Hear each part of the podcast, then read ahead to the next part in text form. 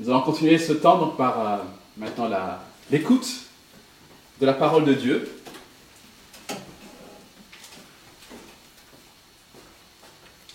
Et nous continuons ce, ce temps par euh, notre parcours donc dans l'évangile de Jean.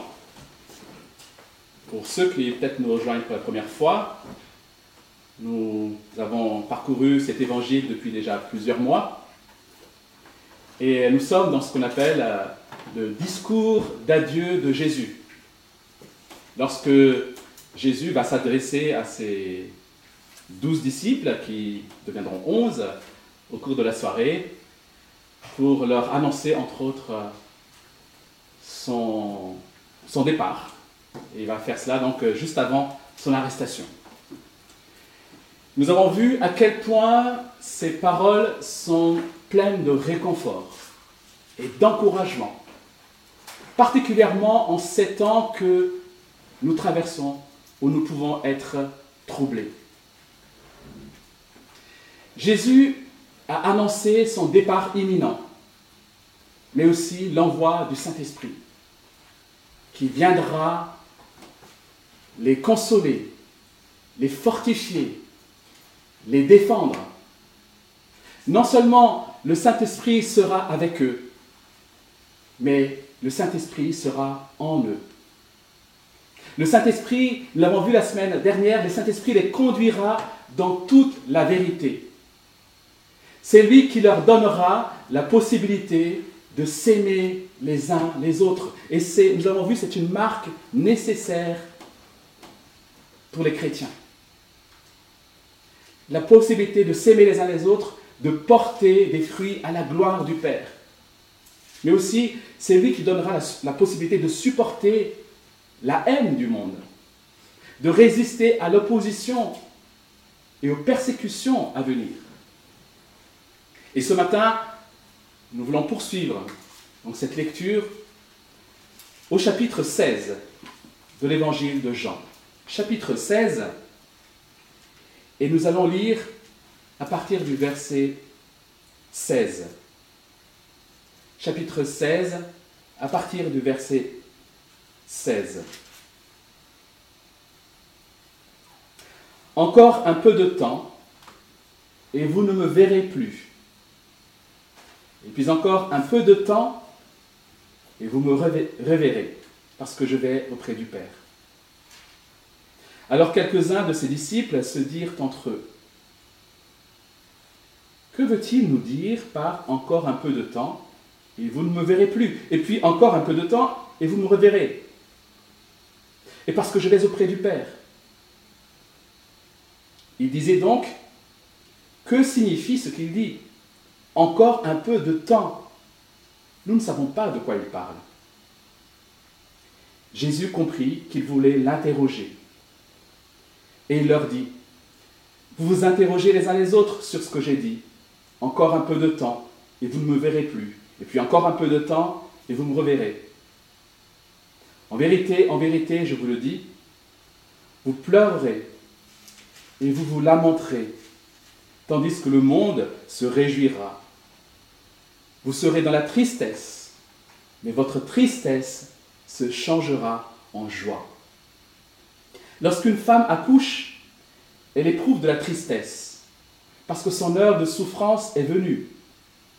Mais lorsqu'elle a donné le jour à l'enfant, elle ne se souvient plus de la douleur à cause de sa joie d'avoir mis un enfant au monde. Vous donc aussi, vous êtes maintenant dans la tristesse, mais je vous reverrai, et votre cœur se réjouira, et votre joie, personne ne vous l'enlèvera. Ce jour-là, vous ne m'interrogerez plus sur rien. En vérité, en vérité, je vous le dis, ce que vous demanderez au Père en mon nom, il vous le donnera.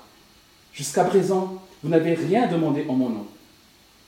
Demandez et vous recevrez, afin que votre joie soit complète. Je vous ai parlé en parabole. L'heure vient où je ne vous parlerai plus en parabole, mais où je vous parlerai ouvertement du Père. Ce jour-là, vous demanderez en mon nom. Et je ne vous dis pas que je prierai le Père pour vous. En effet, le Père lui-même vous aime parce que vous m'avez aimé et que vous avez cru que je suis sorti de Dieu. Je suis sorti du Père et je suis venu dans le monde. Maintenant, je quitte le monde et je retourne vers le Père. Ses disciples lui dirent, Vois, maintenant tu parles ouvertement et tu n'emploies aucune parabole. Maintenant nous savons que tu sais tout et que tu n'as pas besoin qu'on t'interroge. C'est pourquoi nous croyons que tu es sorti de Dieu. Jésus leur dit, vous croyez jusqu'à maintenant. Voici que l'heure vient, elle est déjà venue. Vous serez dispersés, chacun de votre côté, et me laisserez seul. Cependant, je ne suis pas seul, car le Père est avec moi. Je vous ai dit cela afin que vous ayez la paix en moi. Vous aurez à souffrir dans le monde, mais prenez courage. Moi, j'ai vaincu le monde. Ce n'est pas la première fois Jésus annonce son départ de cette façon un peu énigmatique. Il l'a déjà fait dans les chapitres précédents, notamment au chapitre 14, verset 19 par exemple. Et cette annonce ne va faire que confoncer les disciples dans leurs troubles. Et vous avez remarqué, les disciples n'osent pas interpeller directement Jésus. Ils se, disent les uns aux autres, mais, mais qu'est-ce qu'il raconte, Jésus? Qu'est-ce qu'il raconte, notre Maître? N'est-il pas en train de se contredire? Un coup, on ne le voit pas, on ne le voit plus, et puis un autre coup, on le voit à nouveau. Et nous l'avons déjà vu, les disciples ont souvent, en tout, quasiment toujours eu du mal à comprendre pourquoi Jésus, qui est le Messie, ils, reconnaissent qu'il est le Messie, pourquoi ce Messie devrait-il quitter les siens? Au verset 12 de ce même chapitre, nous l'avons vu la semaine dernière, Jésus disait justement qu'il n'était pas en mesure de supporter tout ce qu'il avait encore à annoncer. Et ici, ce qui semble les inquiéter, c'est justement ce encore un peu de temps. Combien de temps est-ce que cette épreuve, cette, tristesse va durer? C'est ça qui les intéresse. En gros, leur questionnement, c'est quand Jusqu'à quand Combien de temps Pourquoi? Et si nous étions avec eux, je suis sûr que c'est probablement exactement le même genre de questions que nous nous serions posées. Nous sommes, il faut le reconnaître, souvent préoccupés par le temps, la durée de l'épreuve, par le pourquoi. Pourquoi est-ce qu'il faut qu'on passe par là? La question qui est sur toutes les lèvres, je suis sûr, pendant ce temps de confinement, c'est alors, va, combien de temps va durer ce confinement? Quand est-ce qu'il y aura lieu le fameux déconfinement? Quand est-ce qu'on reprendra l'école, le lycée, le travail, l'église, les cultes publics Voilà ce qui, ce qui nous préoccupe. Bien sûr, ça nous préoccupe quand on n'a pas les souffrances, on n'est pas impacté par la souffrance directement liée à cette maladie. Alors, de quelle façon Jésus veut-il y répondre? On peut déjà noter que sans même que les disciples s'expriment, Jésus voit leur désarroi. Il voit leurs troubles. Il connaît leurs questions. Jésus, on le voit dans d'autres évangiles notamment, a parfois reproché à ses disciples d'être lents à comprendre. Mais ici, il ne le fait pas. Il a compassion d'eux. Il va au-devant de leurs questions. Il leur fait comprendre qu'il entend leurs troubles. Jésus, souvent, Jésus ne veut pas nous reprocher nos questions. Jésus entend nos confusions. au désarroi. Mais remarquez bien qu'ici, il ne veut pas aller sur le terrain du temps, de la durée de l'épreuve. Il ne veut pas se préoccuper du quand, ni du combien de temps. Il va plutôt mettre l'accent sur le quoi. Le quoi. Et c'est ce que nous voulons aussi faire ce matin. Et c'est ce que nous voulons recevoir ce matin.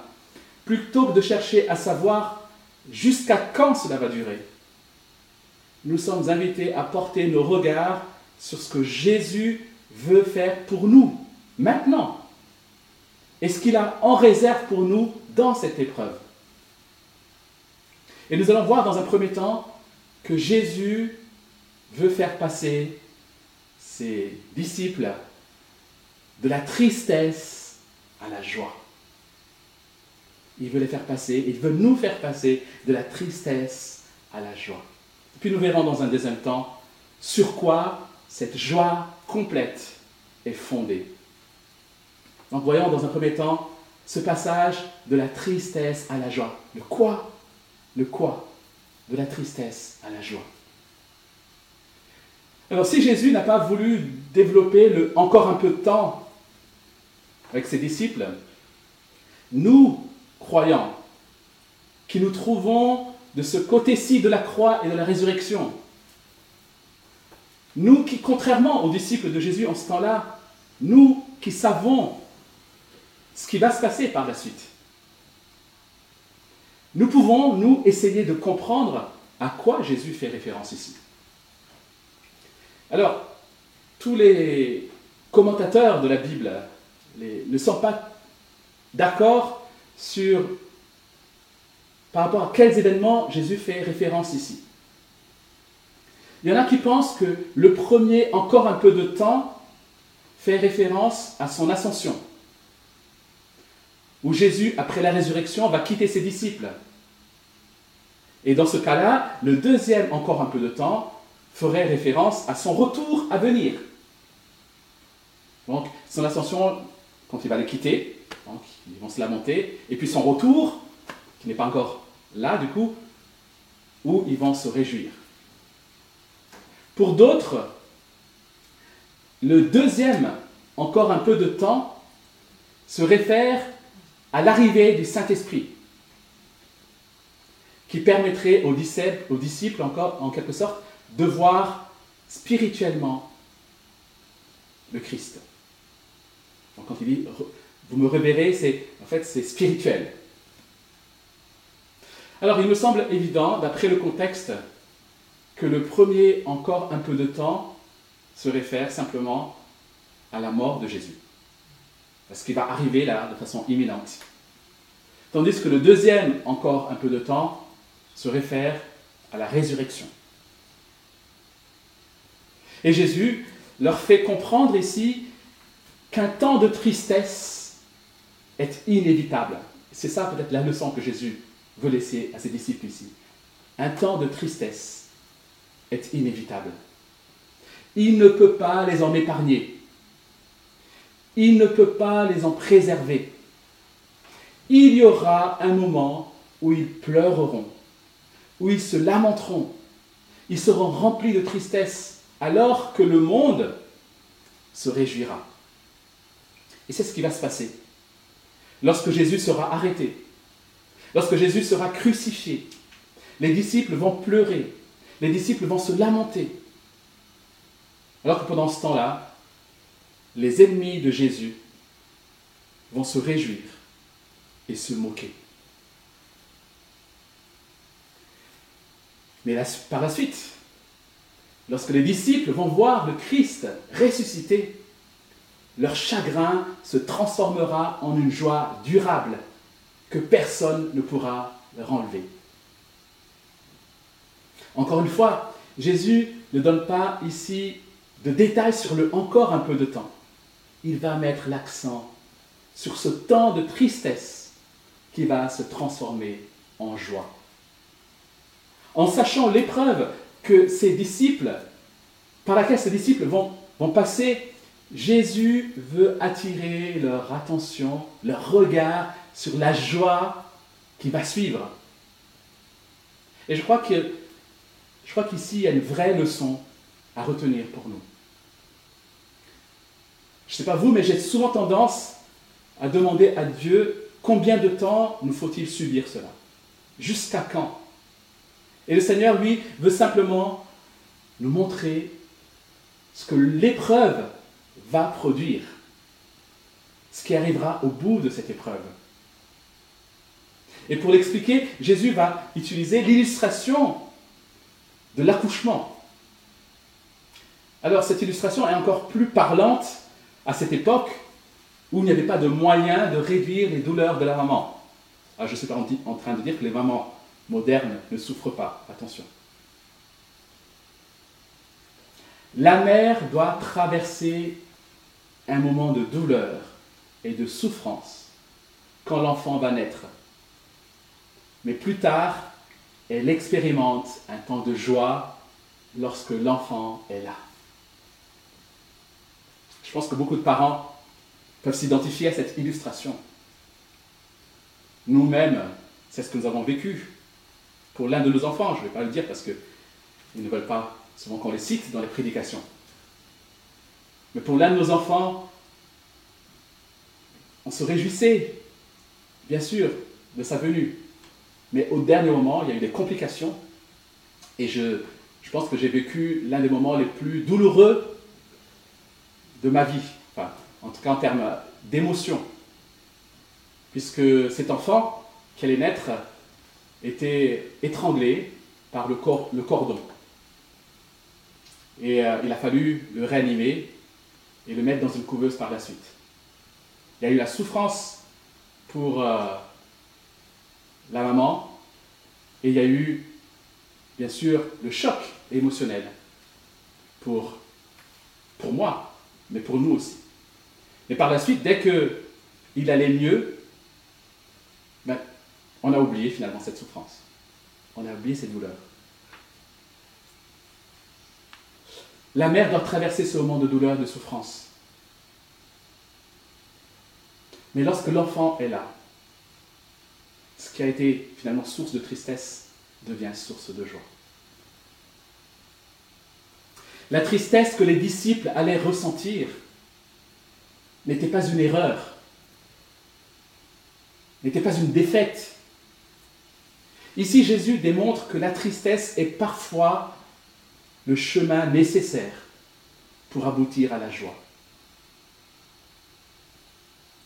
Pour que le Saint-Esprit vienne, pour que Satan soit vaincu, pour que le salut puisse être accordé en abondance à toutes les nations. Il fallait ce temps de tristesse où Jésus va être livré pour mourir sur la croix.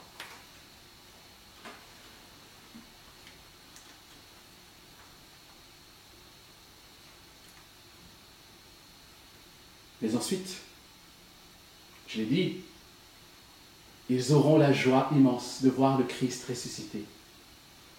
C'est de cela dont Jésus parle ici. C'est de cela dont Jésus parle ici. Pourtant, même après la résurrection, les disciples vont devoir à nouveau faire face au départ de leur Seigneur. Ce temps où le Seigneur va rejoindre son Père. Ses disciples vont rester orphelins. Donc ils vont certainement ressentir encore une forme de tristesse pendant dix jours, jusqu'à ce que le Saint-Esprit vienne. Aujourd'hui aussi, pour nous, chrétiens, même après la résurrection de Christ, même après l'envoi du Saint-Esprit, nous ne sommes pas épargnés par l'épreuve. Nous avons encore des sujets de tristesse, la maladie, la perte d'un être cher, l'injustice, la séparation, la persécution. Être chrétien ne nous épargne pas de la tristesse. Je dirais même que la tristesse est une conséquence de ce qu'on appelle la chute. Depuis ce temps où nos ancêtres, les premiers hommes, ont choisi de vivre indépendamment de Dieu. La tristesse fait partie de ce monde déchu. Et la tristesse démontre justement que nous aspirons à autre chose. La tristesse nous rappelle qu'il y a quelque chose d'anormal à la mort, qu'il y a quelque chose d'anormal à la séparation, qu'il y a quelque chose d'anormal à la maladie, à l'injustice. La tristesse nous rappelle ces choses-là, que ces choses-là ne sont pas normales parce que nous n'avons pas été créés pour ça. Comme ce temps de confinement, c'est ce que je pense que nous l'expérimentons, nous l'expérimentons tous. Ce temps de confinement nous rappelle que nous avons besoin de relations, nous avons besoin d'être avec d'autres. De la même manière, les temps de tristesse nous rappellent que nous aspirons à autre chose, que nous sommes faits pour autre chose. La Bible révèle en effet que Dieu prépare pour tous ceux qui ont mis leur foi en Christ un nouveau monde où justement il n'y aura plus de tristesse, plus de larmes, plus de chagrin, où les hommes réconciliés avec leur Créateur vivront enfin ce à quoi ils aspirent, ce pourquoi ils ont été créés, à savoir la présence parfaite de Dieu pour l'éternité dans un monde renouvelé. La tristesse nous rappelle, nous rappelle ces choses-là. Voilà l'espérance du chrétien. Mais alors, pourquoi Jésus affirme-t-il ici que la joie qu'auront les disciples sera, une joie que personne ne pourra leur enlever? Si au final, il y aura pour eux, comme pour nous, encore des temps de tristesse.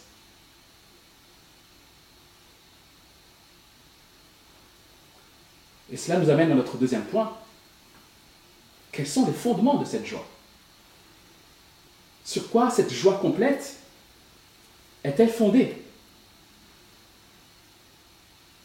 Cette joie est fondée sur l'espérance. L'espérance qui est elle-même liée à la résurrection de Christ. Notre joie est fondée sur l'espérance qui elle-même est attachée à la résurrection de Christ. Alors nous entrons aujourd'hui, dimanche, dimanche des rameaux, dans ce qu'on appelle la semaine sainte dans le calendrier chrétien. Et cette semaine nous permet de réfléchir justement, de méditer sur le sens de la mort et de la résurrection de Christ.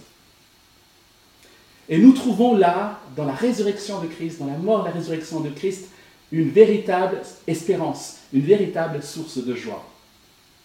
En effet, la mort et la résurrection de Christ renversent, bouleversent le cours de l'histoire, le cours de l'humanité, et inaugurent une nouvelle étape décisive dans l'histoire du salut, dans l'histoire de la rédemption.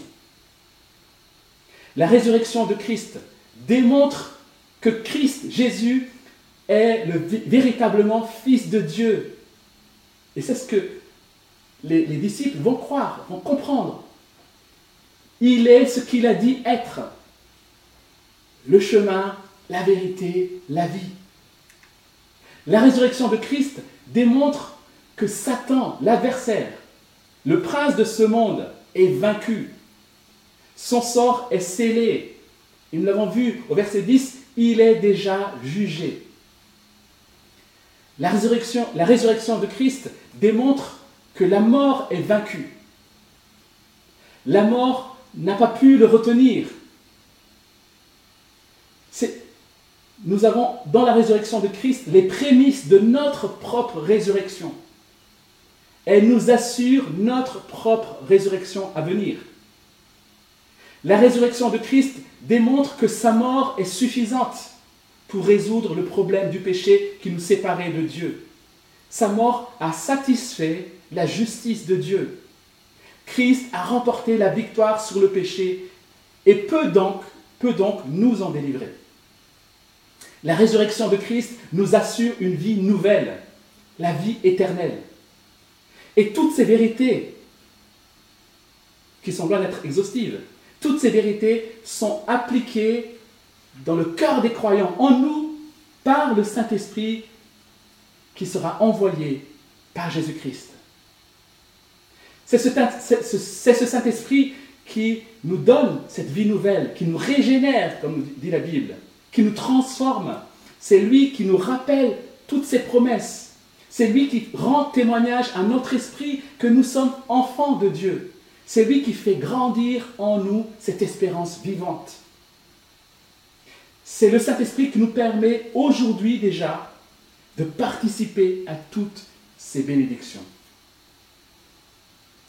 Dans sa deuxième lettre aux Corinthiens, dans 2 Corinthiens chapitre 1 verset 22, Paul dit que Dieu a mis en nous le Saint-Esprit comme un gage dans notre cœur, un acompte des biens à venir. Par le Saint-Esprit, nos regards sont portés vers ces choses-là, vers ces réalités-là. On peut dire donc que la mort, la résurrection de Christ, son ascension et l'envoi du Saint-Esprit est un même mouvement. Et dans ce mouvement, tout ce, que Christ a acquis par sa mort et sa résurrection va être appliqué aux croyants par le Saint-Esprit qui est venu lors de la Pentecôte. C'est tout ça. Ça forme un tout. C'est pour ça que lorsque Jésus utilise l'expression ce jour-là au verset 26, cela inclut à la fois la résurrection et l'envoi du Saint-Esprit. Voilà pourquoi, chers amis, personne ne pourra enlever cette joie à ceux qui ont mis leur foi en Christ, parce que cette joie repose sur des choses certaines. Cette joie repose sur des choses acquises une fois pour toutes par Christ. C'est une joie qui ne dépend pas des circonstances. C'est une joie profonde. C'est une joie spirituelle. Cette joie, certes, côtoie les tristesses présentes liées aux circonstances du moment. Mais ces circonstances n'enlèveront pas cette joie. C'est ce que résume finalement parfaitement l'apôtre Pierre dans sa première lettre au chapitre, 11, euh, 1, que nous avons lu il y a déjà peut-être deux semaines en introduction du culte. Un Pierre, où au verset 3, 4 et suivant, où Pierre parle justement de cette espérance vivante. Il parle de cet héritage qui ne peut, verset 4, qui ne peut ni se détruire, ni se souiller, ni perdre son éclat, il vous est réservé dans le ciel à vous qui êtes gardés par la puissance de Dieu au moyen de la foi pour le salut prêt à être révélé dans les derniers temps. C'est ce qui fait votre joie, même si maintenant, puisqu'il le faut, vous êtes pour un peu de temps attristés par diverses épreuves. On trouve ici vraiment ce que Jésus a annoncé. Et dans la suite de ce passage, il dit au verset 9, Vous croyez en lui sans le voir encore, et vous vous réjouissez d'une joie indescriptible. C'est au présent, les amis. Une joie indescriptible et glorieuse parce que vous obtenez le salut de votre âme pour prix de votre foi. Joie complète que rien ne peut enlever parce qu'elle est basée sur ce que Christ a obtenu à sa résurrection. C'est fait. Le Christ ressuscité nous rappelle ces vérités. C'est une joie qui est basée aussi sur notre communion avec Dieu en Jésus-Christ. Cette joie complète, elle est fondée sur notre communion avec Dieu en Jésus-Christ. C'est ce que Jésus dit dans les versets suivants, verset 23 jusqu'à verset 28. La, résurrection de Christ, son ascension vers son Père et la venue du Saint-Esprit vont transformer les relations que Jésus avait avec ses disciples. Cette relation sera différente par rapport à celle d'avant ces événements. Et Jésus dit ici qu'au lieu de demander des choses à Jésus, ses disciples pourront s'adresser directement au Père au nom de Jésus. Et le Père leur accordera ce qu'ils demanderont. Alors c'est la quatrième fois dans ce discours d'adieu de chapitre 14, 15, 16, c'est la quatrième fois que Jésus donne des promesses concernant la prière.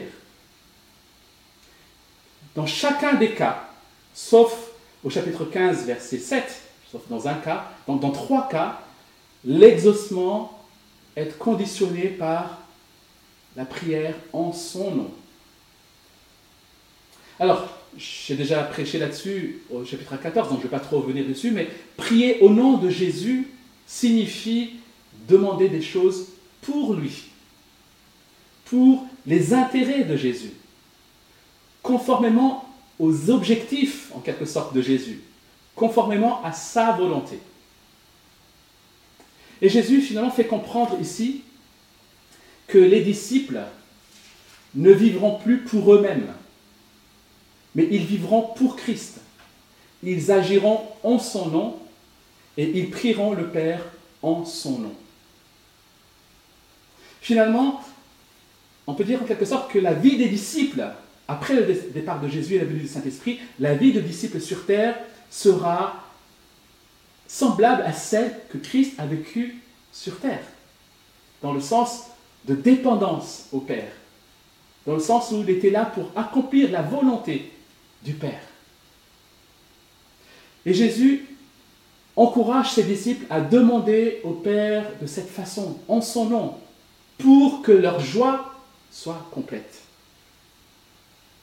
Chers amis, notre joie découle de notre union à Christ, de notre participation à son œuvre. Nous trouvons cela aussi dans d'autres passages, notamment même au chapitre suivant, chapitre 17. Jésus veut nous faire participer à sa mission, à son œuvre, pour nous partager sa joie, pour que notre joie soit complète. Chaque fois que nous prions au nom de Christ, en cherchant à accomplir sa volonté, en voulant accomplir son œuvre, notre joie grandit.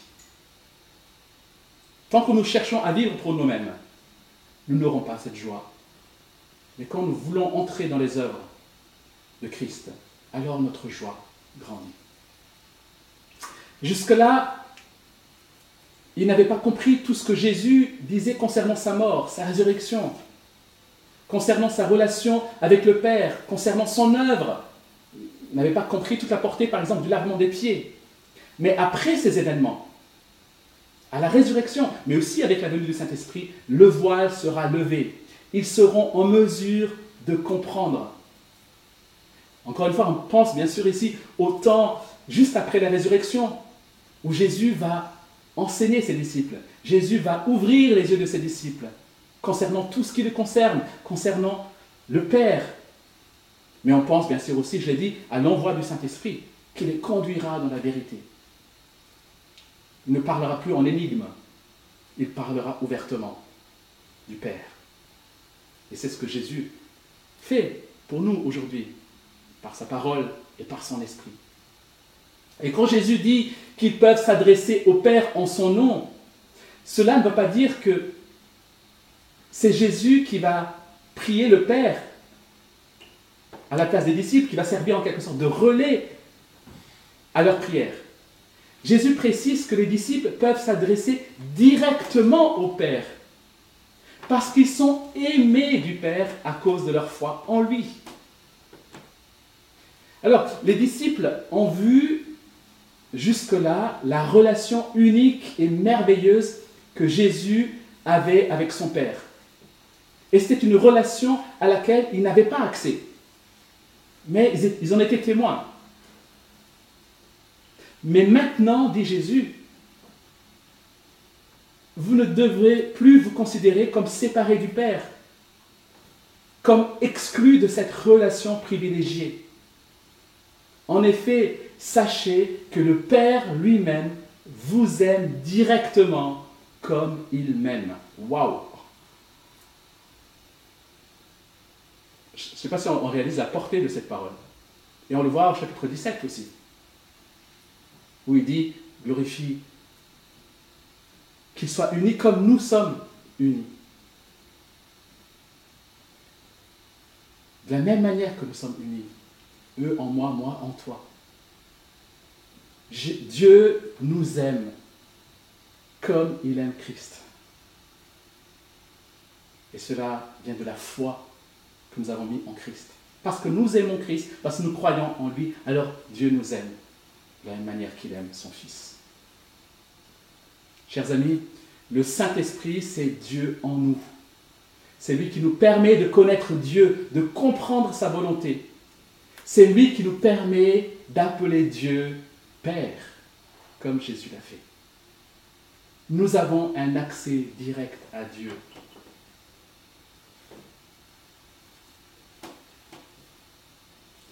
Et c'est, Jésus avait déjà donné cette assurance au chapitre 14, verset 23, lorsqu'il dit, si quelqu'un m'aime, il gardera ma parole et mon Père l'aimera. Nous viendrons vers lui et nous établirons domicile chez lui. Mon Père, mon Père l'aimera. Et notez-le bien, ce n'est pas lié à nos mérites, mais cela nous est obtenu par la foi en Jésus-Christ. Quand les problèmes viennent, on entend parfois les gens se dire, mais pourquoi cela arrive-t-il à moi? Comment Dieu peut-il faire cela à moi? Comme si, quelque part, Dieu nous devait quelque chose, comme si, quelque part, on avait fait quelque chose pour mériter Dieu. Mais voyez-vous, ce n'est pas sur la base de notre comportement que Dieu nous aime. Il nous aime parce que nous avons mis notre foi en Jésus. C'est sur la base de l'œuvre de Christ pour nous nous sommes aimés. Quand nous mettons notre foi en Jésus, le Père veut nous manifester son amour pour nous. Il nous aime comme il aime Jésus-Christ. Waouh!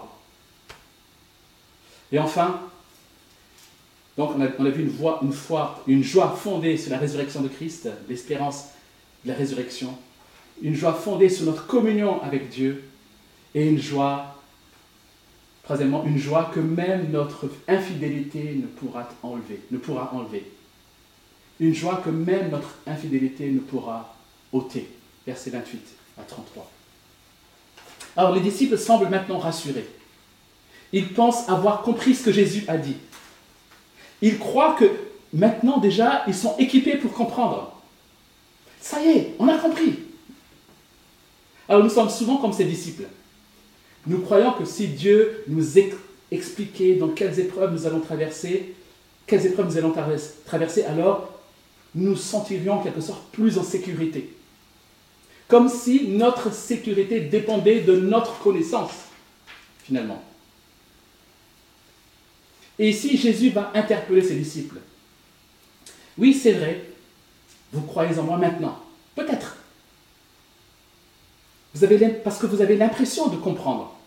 Mais dans quelques heures, il dit ça, ça commence même maintenant, vous serez à nouveau confus, vous serez à nouveau troublés et vous allez m'abandonner.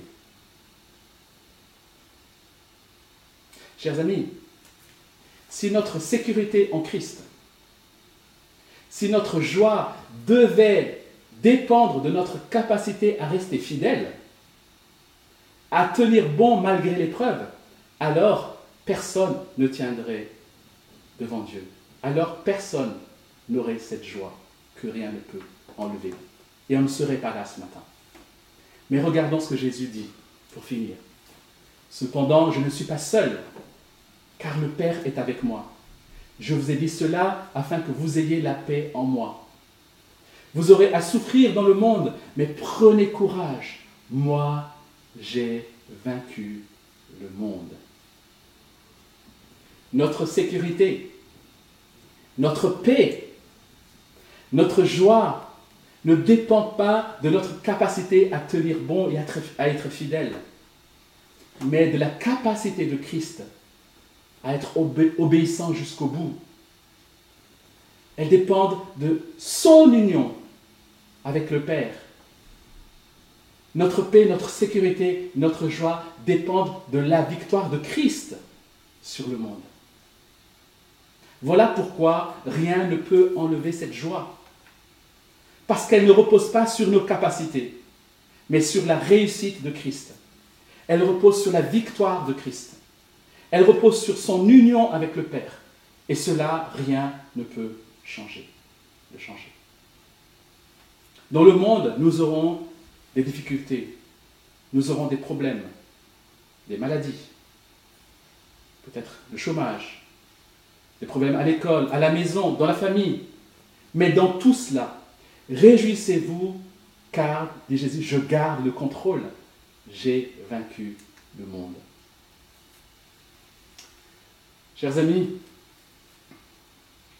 la tristesse que nous pouvons ressentir peut-être aujourd'hui, les épreuves que nous traversons sont momentanées. Encore un peu de temps.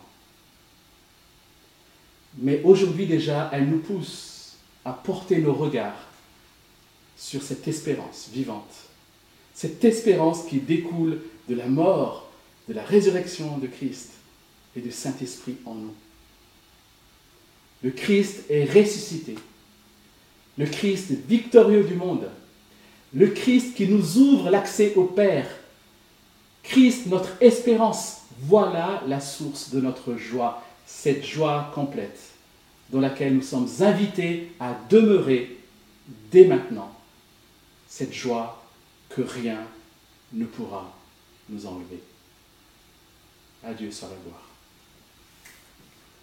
Prenons quelques instants, peut-être pour euh, répondre à ces paroles, peut-être pour adorer Dieu, pour euh, lui renouveler notre confiance et le remercier pour tout ce qu'il a accompli pour nous.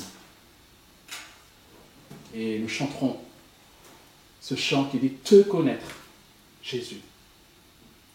Vivre de ta vie de résurrection, communier Jésus à tes souffrances, devenir conforme à toi dans la mort et vivre avec toi l'éternité.